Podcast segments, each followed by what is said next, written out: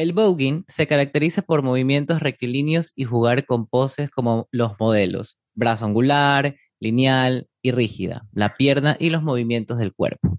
Este estilo de danza surgió de los salones de baile de Harlem por los afroamericanos y latinos de la década de los 1920-30. Originalmente fue llamado presentation y luego performance. Con los años, la danza se convirtió en la forma más intrínseca e ilusoria que ahora se llama Vogue. El voguing está continuamente desarrollándose como una forma de danza establecida, que se practica en la escuela del baile y discotecas gays en las principales ciudades de New York y en Ecuador se practica en espacios queer donde se aprende con instructores.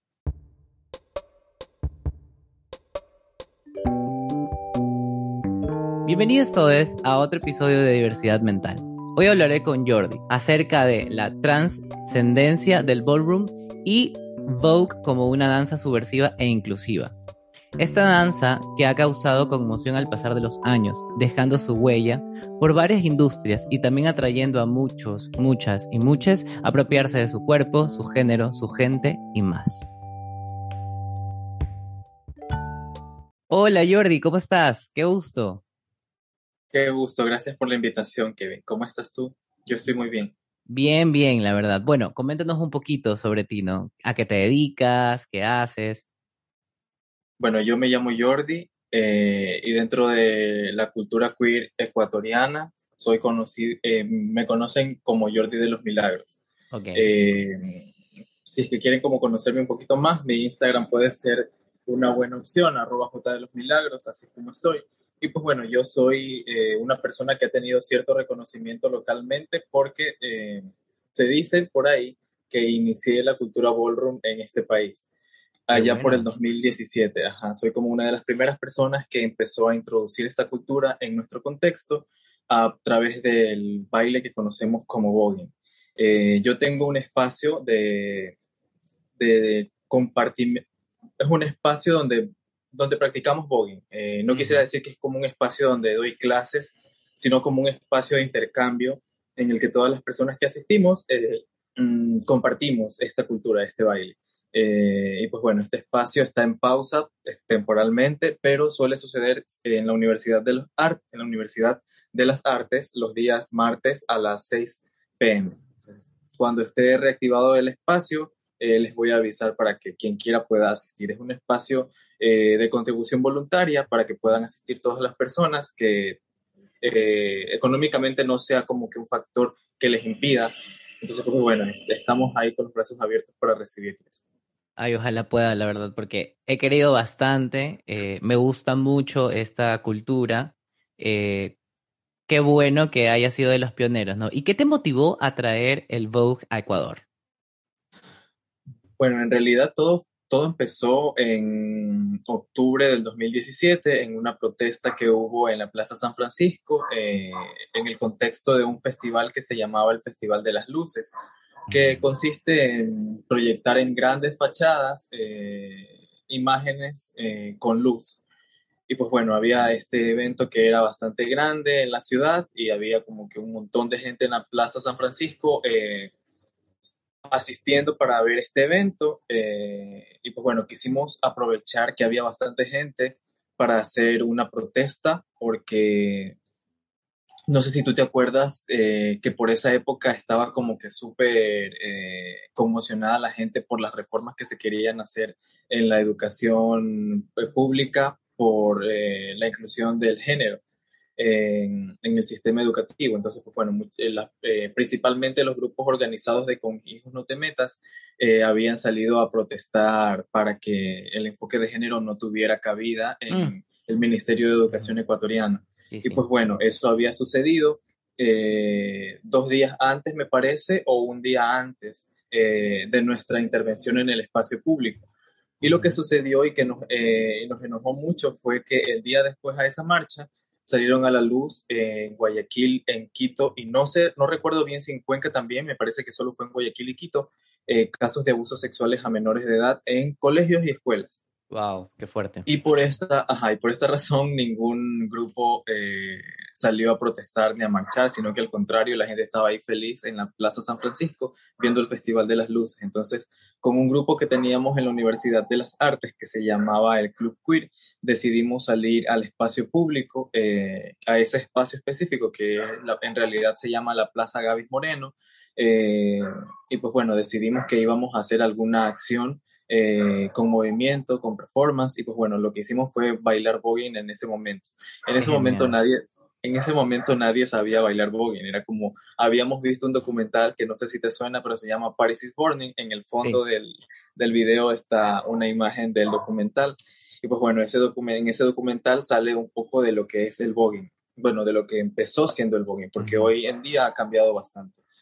Y solamente por intuición, solamente por ver eh, el documental, decidimos hacer algunos movimientos en el espacio, acompañados de un reclamo eh, público a la gente que estaba ahí, a las autoridades que estaban ahí, a, los, a los policías que estaban ahí. Bueno, fue un acontecimiento bastante importante eh, porque hizo que luego se organizaran algunos grupos en, en Guayaquil y empezaran a hacer cosas en torno a la protesta, a la marcha, y, fue, fue bastante bonito porque de, de, ese club queer salieron un montón de personas que luego se hicieron como que súper famosas en el activismo y en el activismo local.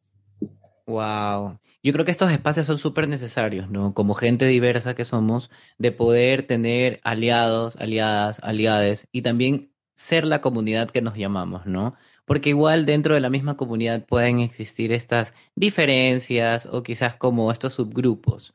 Pero qué bueno que dentro de esta comunidad se pueda hacer algo como lo que hicieron ustedes desde el 2017. Y qué mejor hacerlo en protesta, ¿no? Porque el Vogue creo que se ha vuelto como una forma de resistencia. ¿Qué opinas tú? Bueno, yo pienso que el Vogue, el, el voguing siempre fue una forma de resistencia, solo que no fue una forma de resistencia tan eh, pública debido al mismo contexto, como el voguing eh, bueno, quería aclarar también un poquito tu introducción. El voguing, yo pienso que no nace en los 20 ni en los 30, sino en los 60. Si tiene su origen efectivamente en los 20 y en los 30, porque en esa época la cultura drag, que es la antecesora a la cultura ballroom, estaba como eh, surgiendo bastante, ¿no? Entonces era como que el contexto de la, de la cultura gay, de la cultura LGBT eh, en Estados Unidos era eso, la cultura drag. Y pues bueno, las, las personas eh, que hacían drag eh, tenían sus espacios de competencia que eran, que eran como imitaciones de una u otra forma de los reinados de belleza.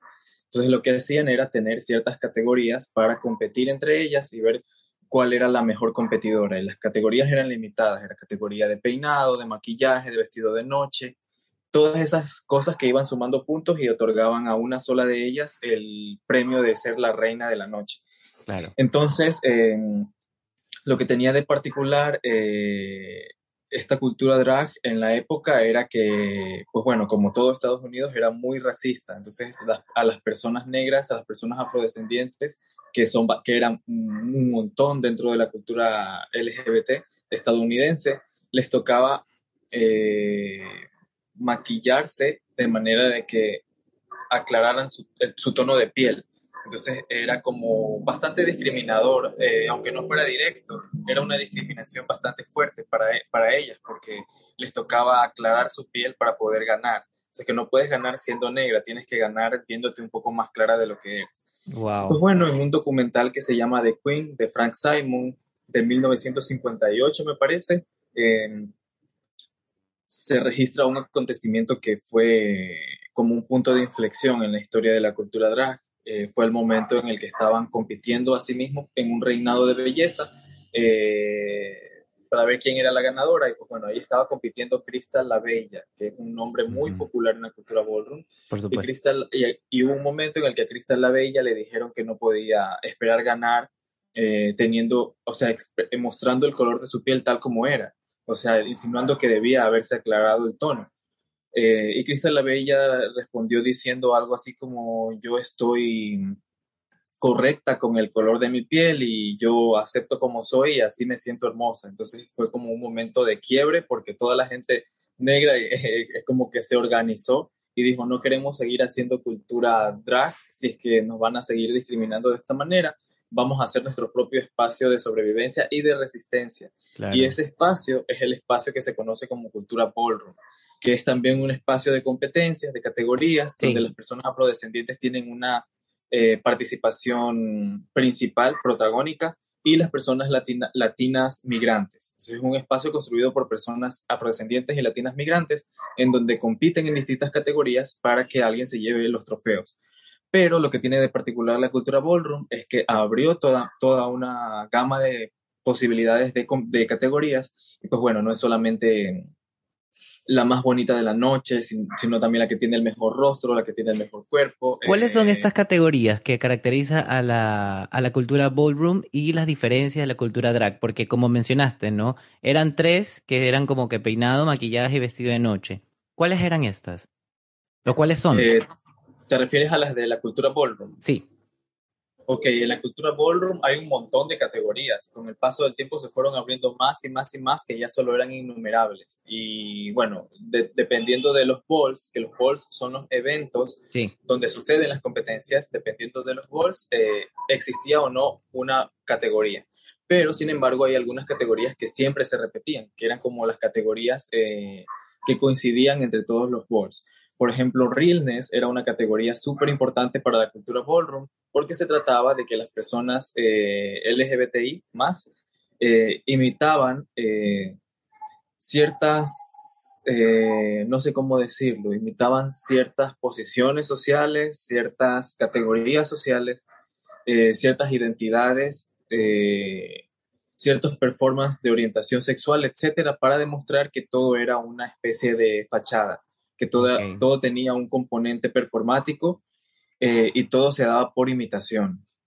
Entonces lo que querían conseguir con esta, con lo que querían, eh, lo que hacían o lo que conseguían con esta categoría era exponer eh, que el género e-, es una construcción social, ¿no? Y que se puede imitar, que se puede performar pero le daban el giro, porque no es como que se puede imitar el ser mujer siendo hombre o se puede imitar el ser hombre siendo mujer, sino que lo que hacían estas personas era imitar ser heterosexual, por ejemplo. Entonces, ¿cómo es que, mm. ¿cómo es que la heterosexualidad no puede ser imitada? Entonces, las personas gays lo que hacían era decir, yo puedo parecer un hetero y tú me puedes creer, porque eso también se imita, eso también es producto de una construcción sostenida del género. Entonces, eso era súper interesante y era una de las categorías que siempre se repetía pero de ahí también había categorías, otras categorías que se repetían, como face, como body, que eran categorías em, de rostro y de cuerpo para demostrar quiénes eran las personas que tenían el potencial de ser las más bonitas, las más sexy de, de esa cultura. Y eso tenía también un papel importante porque para la cultura, para las personas de la cultura ballroom, que como yo te decía, eran afrodescendientes y latinas migrantes, resultaba muy difícil sobrevivir. Entonces, eh, de verdad, era, un, era una cosa impresionante poder ver que habían competidoras, yo qué sé, que tenían una belleza a la altura de las modelos de la época.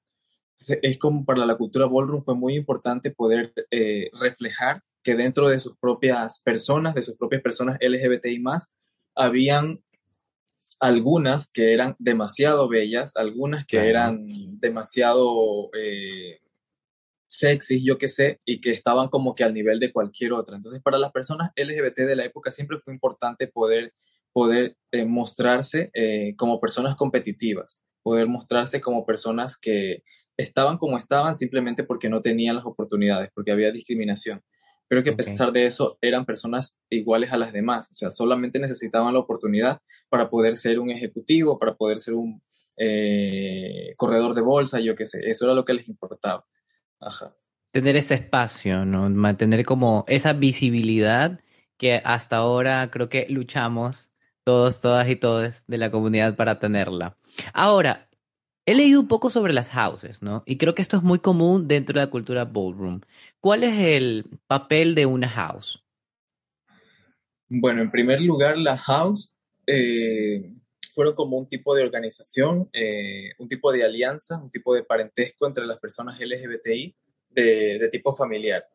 Porque en la época, eh, como tú debes saber, en 1969 recién se despenaliza la homosexualidad en los Estados Unidos. Eh, y pues bueno, era como era como común que hubiera discriminación eh, y era muy común también que las personas eh, afrodescendientes y latinas migrantes no aceptaran a las personas LGBT que estaban en su propia familia. Entonces lo que sucedía era que o bien las expulsaban del hogar o bien estas personas simplemente se iban porque no podían aguantar la discriminación o la violencia que sufrían en sus propios hogares.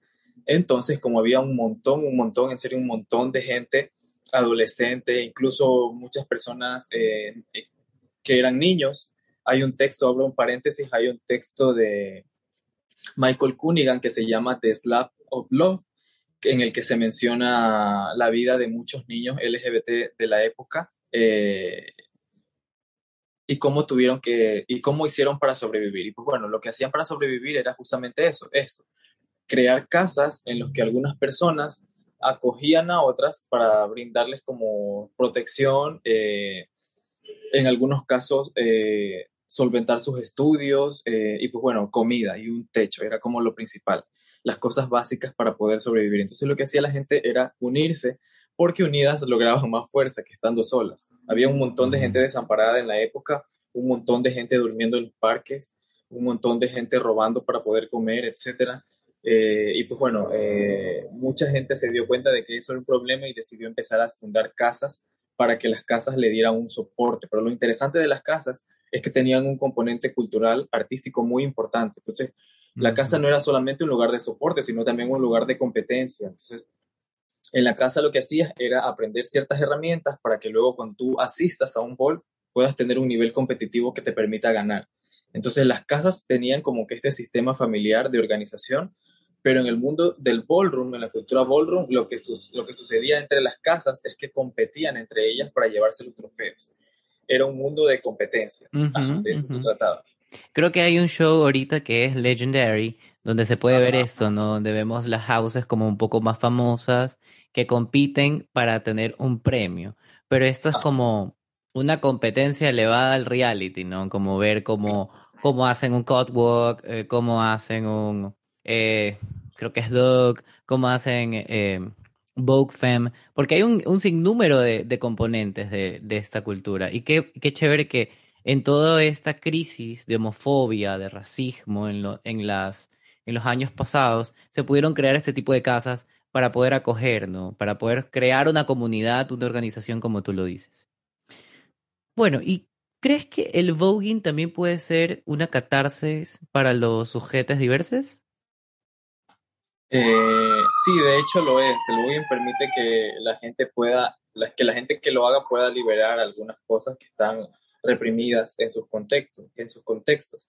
Eh, no solamente para los chicos, porque uno podría imaginar, imaginarse que el hecho de que los chicos puedan hacer voguing, es decir, expresar su feminidad, es un, un, tema liberador obvio, sino también para las chicas cisgénero, porque, por ejemplo, eh, en la, actualmente eh, la cultura ballroom tiene un gran número de mujeres cisgénero que están haciendo voguing y que están compitiendo en las demás categorías, precisamente porque no tienen espacios en la cultura eh, heterosexual, por decirlo de alguna forma, donde puedan expresarse eh, femeninas eh, y expresar su sensualidad y su sexualidad sin ser convertidas en objeto. Entonces, en la cultura ballroom lo que les permite a ellas es como poder simplemente decir, bueno, este es mi cuerpo, yo voy a bailar como me dé la gana y voy a expresar mi feminidad sin tener que pasar por la mirada masculina, sino por la mía, que es una mirada de mujer.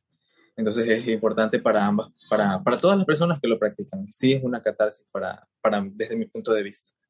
Claro, porque igual es como hacer de venir al sujeto, ¿no? En una feminidad, en una, también en una manera de ser masculino. O sea, el hecho de que seamos masculinos no significa que seamos, que, o sea, seamos como este prospecto de hombre en el cual es extremadamente masculino, es rudo, no llora, sino que, bueno, puedes construir una, una, masculinidad a partir de ciertos elementos, que sí tiene componente de feminidad, pero no es como femenino en su totalidad. No sé si me hago entender un poquito ahí. ¿Por qué? ¿Por qué lo traigo a colación? Porque sí he visto estas competencias, eh, creo que en Quito se realizaron unas en, en este año. Acá, bueno, recién estoy como que informándome más acá en el, en el país, porque bueno, lo que más tienes al alcance, lo que más popular es RuPaul y Legendary. Es lo que, lo que te puedes como...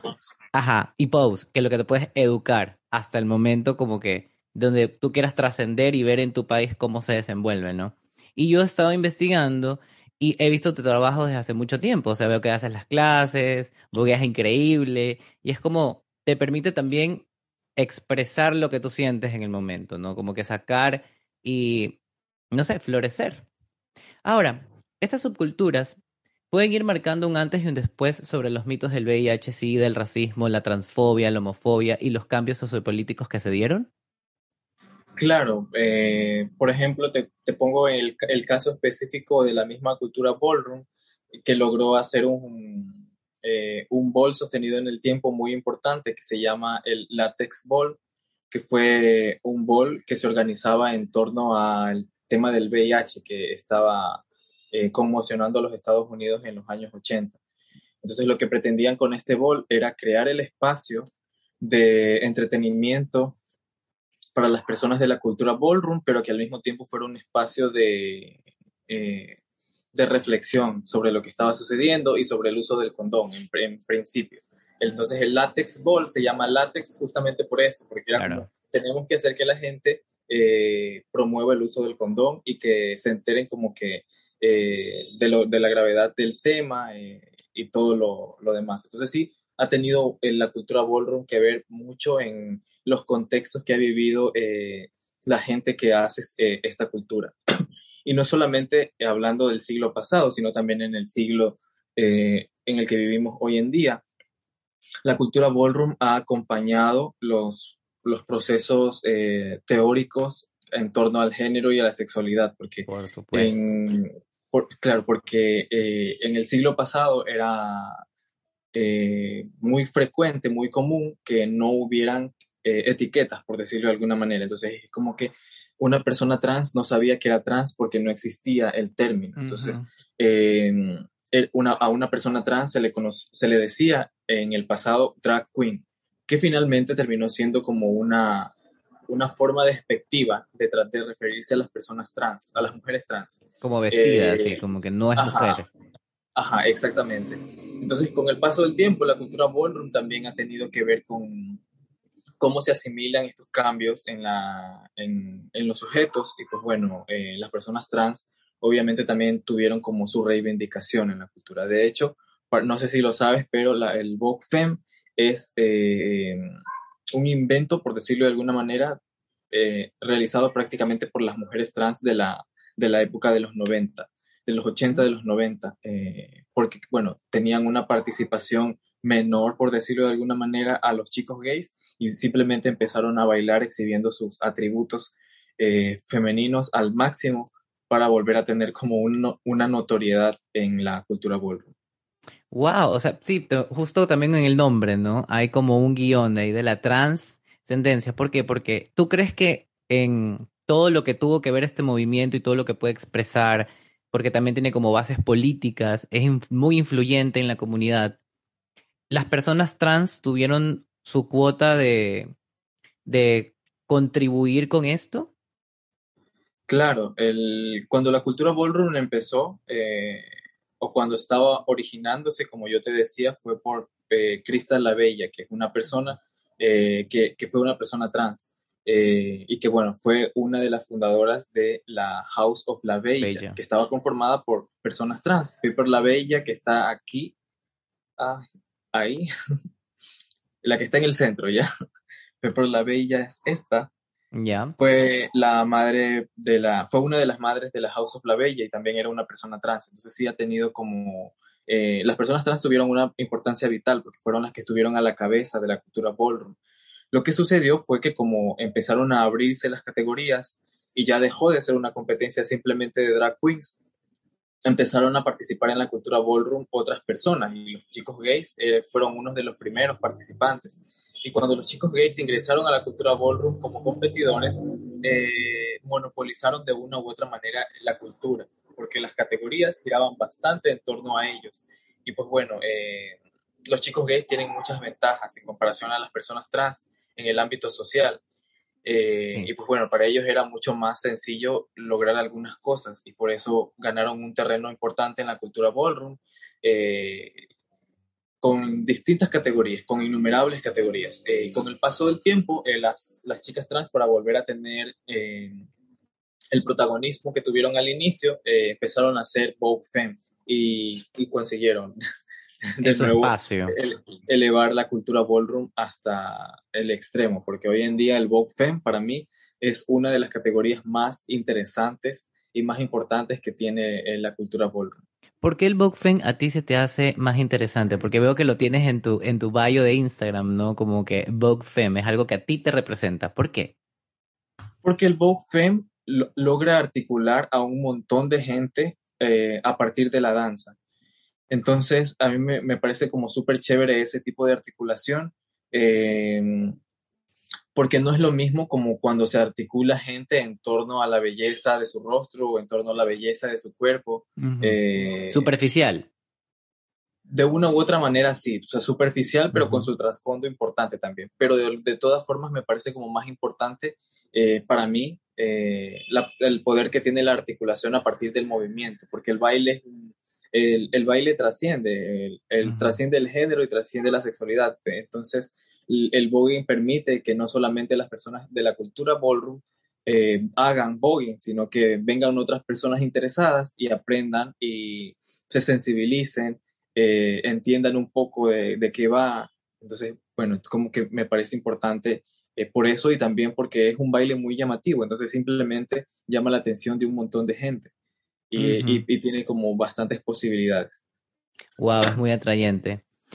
Hemos llegado al final se nos ha ido el tiempo volando. Eh, esta, esta entrevista o quizás este momento de poder compartir ha trascendido muchísimo porque había algunas direcciones y nos hemos ido a los confines de la historia y poder hablar también de esto, ¿no? Y dar un mensaje, tener una voz, eso es lo importante de este espacio, donde podamos tener distintos encuentros y poder hablar estos temas. Porque sí, uno, como lo dijimos, ¿no?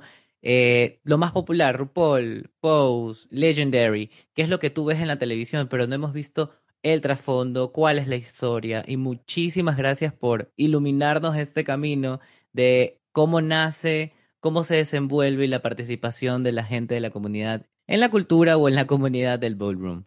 Gracias a ti por la, invitación. Eh, me gustaría como recomendarle a la gente que le interese profundizar más en la cultura ballroom que vean ciertos documentales que son súper importantes porque registran la época, por favor. registran la gente, registran la gente que vivió en esa época. Eh, por ejemplo, el primero que se me viene a la cabeza es el que te mencioné al principio, que se llama The Queen, de Frank Simons, de 1958.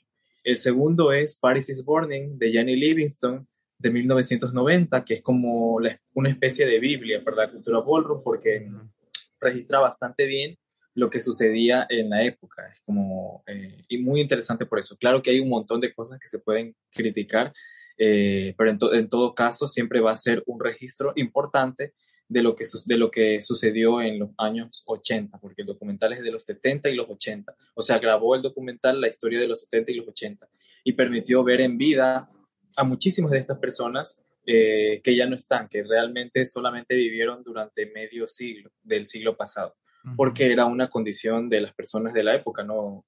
La esperanza de vida que tenían era bastante corta.